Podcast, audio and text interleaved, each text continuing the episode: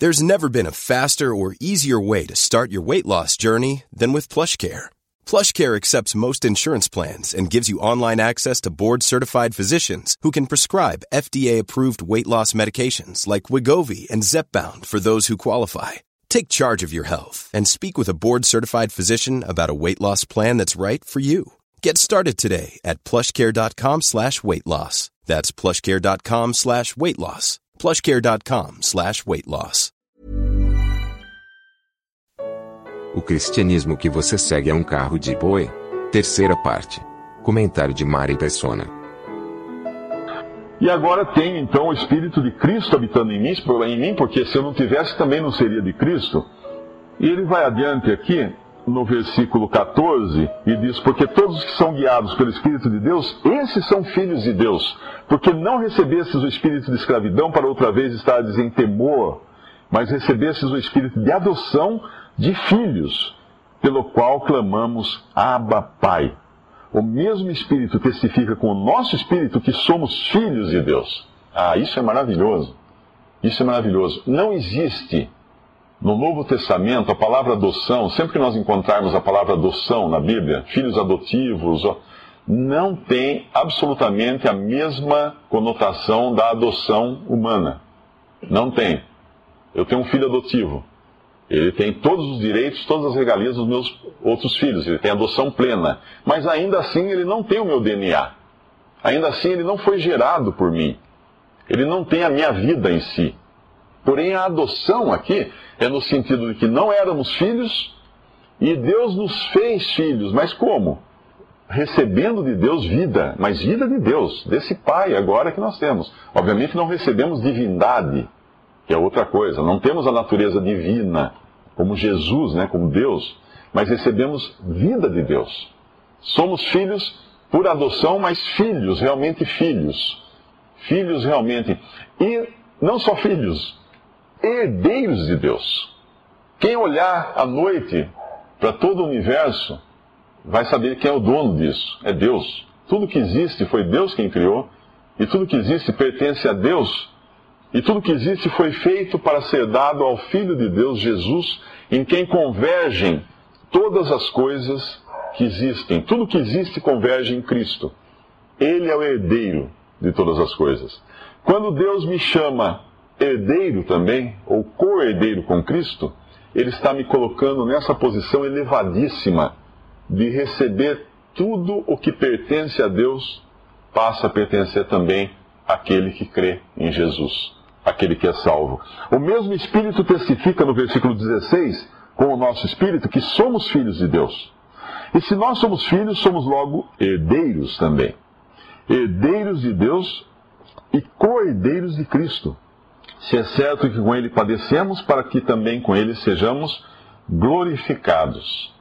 E aí o apóstolo Paulo vai mostrar como viver nessa nova condição agora que eu tenho de salvo porém no mundo ainda arruinado e porém carregando esse corpo uh, que eu tenho que sempre reputá-lo como morto.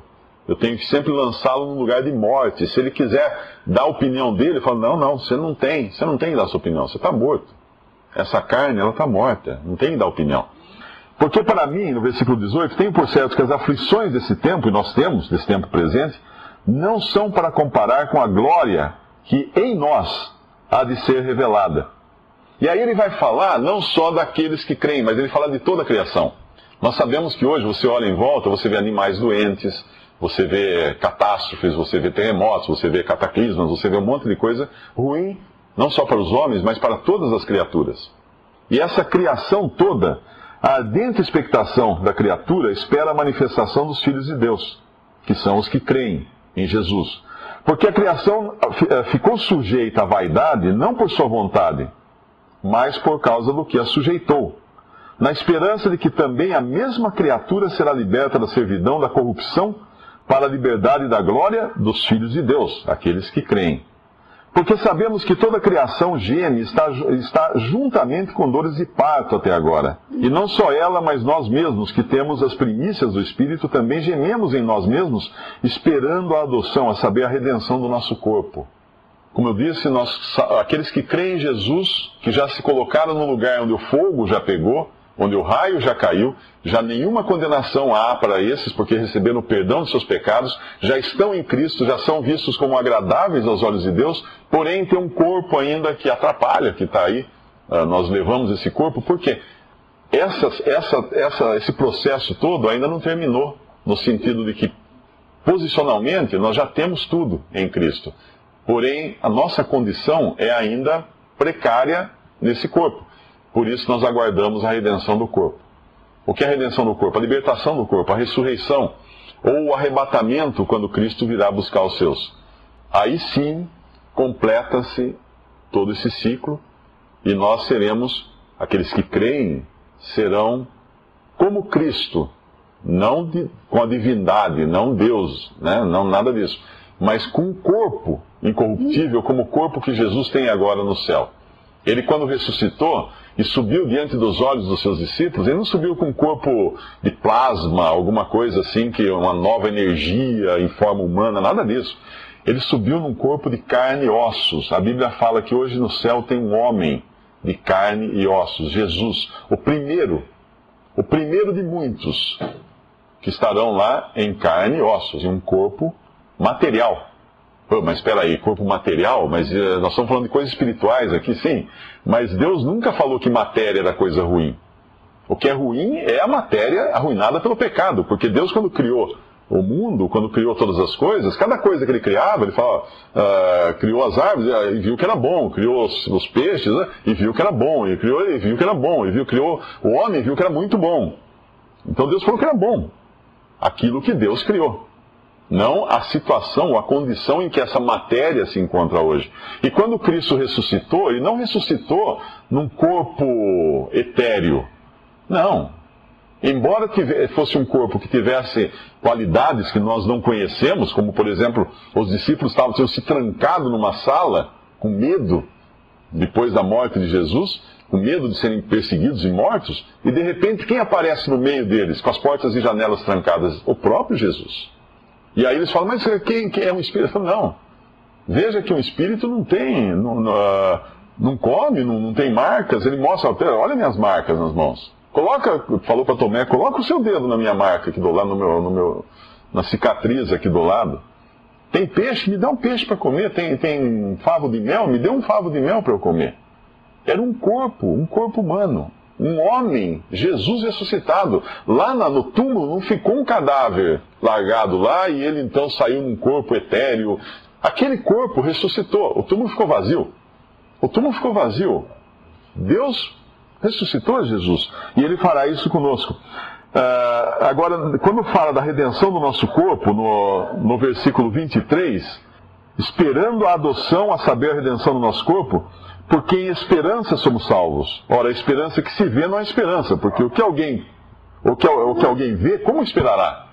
Então, o cristão, ele vive nessa esperança. De a qualquer momento, Cristo vir para nos resgatar, para nos transformar ou nos ressuscitar se estivermos mortos, nosso corpo tiver morrido já, para nos dar essa nova, essa nova condição agora de ressuscitados como está Cristo. E no versículo depois, 28, ele diz: sabemos que todas as coisas contribuem juntamente para o bem daqueles que amam a Deus, daqueles que são chamados por seu decreto. Porque os que dantes conheceu, também os predestinou para serem conformes à imagem de seu filho, a fim de que ele seja o primogênito entre muitos irmãos. E aos que predestinou, a estes também chamou. E aos que chamou, a estes também justificou. E aos que justificou, a estes também glorificou. Isso aqui é importante. Isso aqui é importante. Veja que é um processo aqui. Um processo no sentido de que há etapas, né? Ah, não que sejam coisas que passem um século entre cada uma, mas é que há etapas. Os que Dantes conheceu, Deus nos conheceu antes mesmo de nós existirmos. Ele sabia, porque Deus é onisciente. Ele também predestinou, ou seja, deu um destino já. Esse destino é a salvação para aqueles que creem no seu Filho Jesus. Para serem conformes à imagem do seu Filho. Conformados, transformados à imagem do seu Filho. a fim dele ser primogênito entre muitos irmãos. Esse primogênito não é apenas ser o primeiro de uma série, mas aquele que tem realmente o lugar de destaque entre os seus irmãos também. Além de ser o primeiro, né, o Senhor Jesus como o primeiro homem ressuscitado no céu, ele também vai ser sempre o primeiro entre todos os salvos, ele vai ser o primeiro. Ele vai ser o primogênito entre muitos irmãos. E aos que predestinou, esses também chamou. E Deus está chamando nesta noite, nesta sala, para que alguém aqui creia ainda em Jesus. Aceite a Ele como Salvador. E Deus está chamando em vários lugares hoje onde este Evangelho está sendo pregado, para que as pessoas creiam que Cristo já morreu para pagar os seus pecados lá na cruz, os seus pecados da pessoa lá na cruz. E aos que uh, também chamou, e aos que chamou, justificou. O que é justificar? Justificar é reputar por justo. Mas nós somos justos? Não. Na nossa natureza, nós não somos justos. Justificação é um termo mal entendido. Eu, eu me lembro de uma história de um garoto que entrou na, na escola, ele entrou na colegial lá nos Estados Unidos, ele estava no corredor da escola, de repente ele pulou no pescoço de um outro estudante e deu um soco no outro e deixou outro desmaiado no chão da escola. O diretor viu aquilo, chegou para ele e falou assim: Você pode ir para minha sala, você vai ser expulso ele virou para o diretor e falou assim: Diretor, olha no bolso dele. O diretor olhou no bolso do rapaz desmaiado, do estudante desmaiado, tinha uma arma. Ele falou: Eu fiz isso porque ele, ele entrou aqui para matar alguém. Eu fiz isso para impedir ele de matar. Eu pergunto: ele seria expulso depois disso? Não. Ele estava justificado. Ele estava justificado daquilo que ele fez. Então, justificação é um termo que às vezes a gente não entende, né? Não, não, eh, Deus nos justifica porque Deus nos reputa por justos. O diretor da escola, que no momento aquele garoto era um culpado, era réu, era, uh, ia ser expulso, no momento seguinte aquele garoto não tinha culpa nenhuma. Ele estava plenamente justificado porque o diretor decidiu justificá-lo. E aquele que crê em Jesus é justificado por Deus, é reputado por justo diante de Deus. E só assim nós podemos entrar na presença de Deus. Sem estarmos justificados, jamais entraríamos. E aos que justificou, e aqui vem a parte melhor. A estes também glorificou, no versículo 30. Colocou numa situação, numa condição de glória, junto com a glória que há no céu, junto com esse lugar onde Cristo está agora. Então, aqueles que creem em Jesus têm tudo isso. Agora, na religião cristã como um todo, na cristandade como um todo, o que nós encontramos isso? Não, nós encontramos pessoas desesperadas, com medo da morte, com medo de serem condenadas, irem para o inferno e fazendo das tripas coração para tentar agradar a Deus de alguma forma. Mas não é isso que está aqui. Aqui nos mostra que Deus fez tudo. Deus fez todas as coisas e dá isso gratuitamente para aquele que crê em Jesus.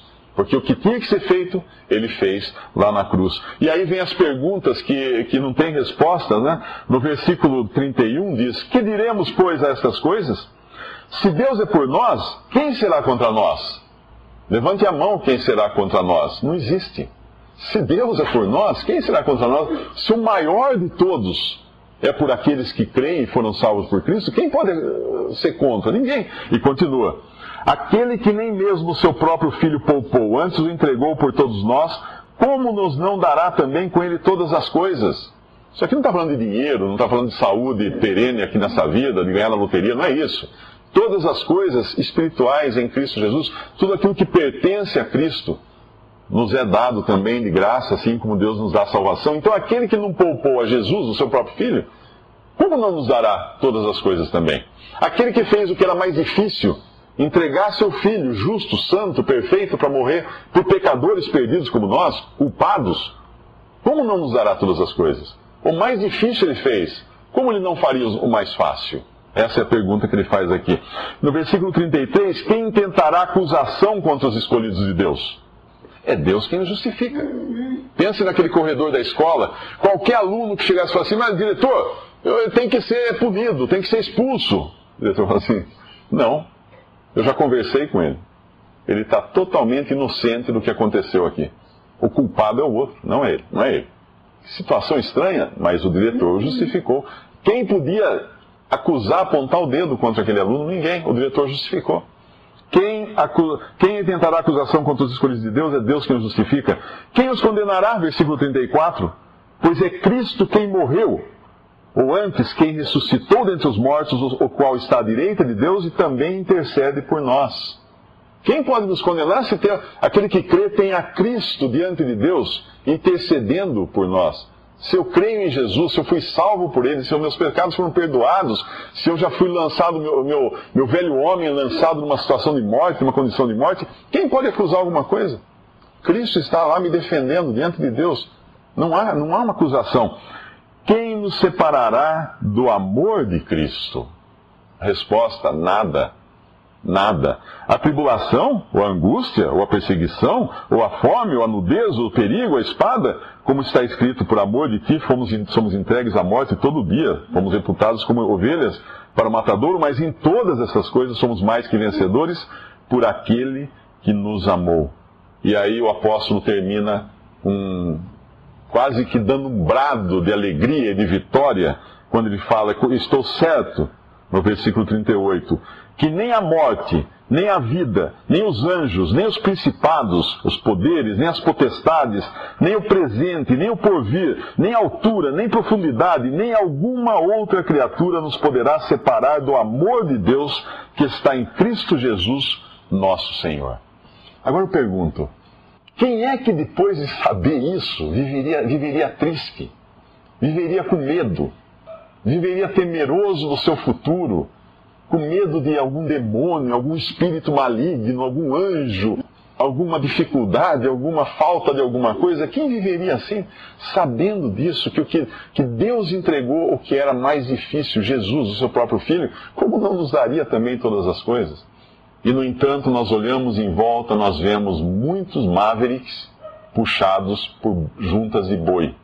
Pessoas que adotaram o cristianismo que não tem motor um cristianismo totalmente vazio, que não deu a elas nada mais do que aquilo que já era a vidinha, e elas tentam com isso achar que estão indo para algum lugar, não estão. A salvação é uma graça que Deus dá para todo aquele que crê em Jesus como Salvador. E algo que não é revogável. Depois de salvo, ainda que você queira perder a salvação, que você não vai querer, é impossível. Porque você se torna um membro do corpo de Cristo. E ele não arranca seus próprios membros. E ele não deixa que alguém arranque também. Então não há mais como você separar-se de Cristo, separar-se de Deus. Uma vez salvo, salvo para sempre. E para isso, qual o passo que você tem que dar nessa noite? Aceitar a Jesus Cristo como seu Salvador. Crer nele. Estar, se colocar no lugar de condenação, que é o lugar onde o fogo caiu reconhecer os seus pecados, confessar os seus pecados a Ele. Isso é uma coisa que ninguém vai chamar você à frente para fazer. Isso é, é a coisa entre você, no seu coração e Deus. Confessar a Deus os seus pecados e crer que Ele morreu e levou todos os seus pecados lá na cruz. E pagou por cada um deles, por todos eles, sem exceção, para que você pudesse estar em Cristo e ter total aceitação aos olhos de Deus.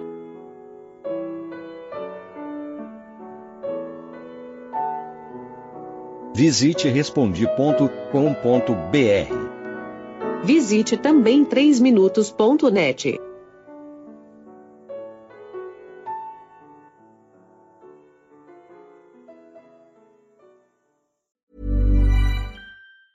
Planning for your next trip? Elevate your travel style with Quince. Quince has all the jet setting essentials you'll want for your next getaway, like European linen, premium luggage options, buttery soft Italian leather bags, and so much more and is all priced at 50 to 80% less than similar brands. Plus, Quince only works with factories that use safe and ethical manufacturing practices. Pack your bags with high-quality essentials you'll be wearing for vacations to come with Quince. Go to quince.com/pack for free shipping and 365-day returns.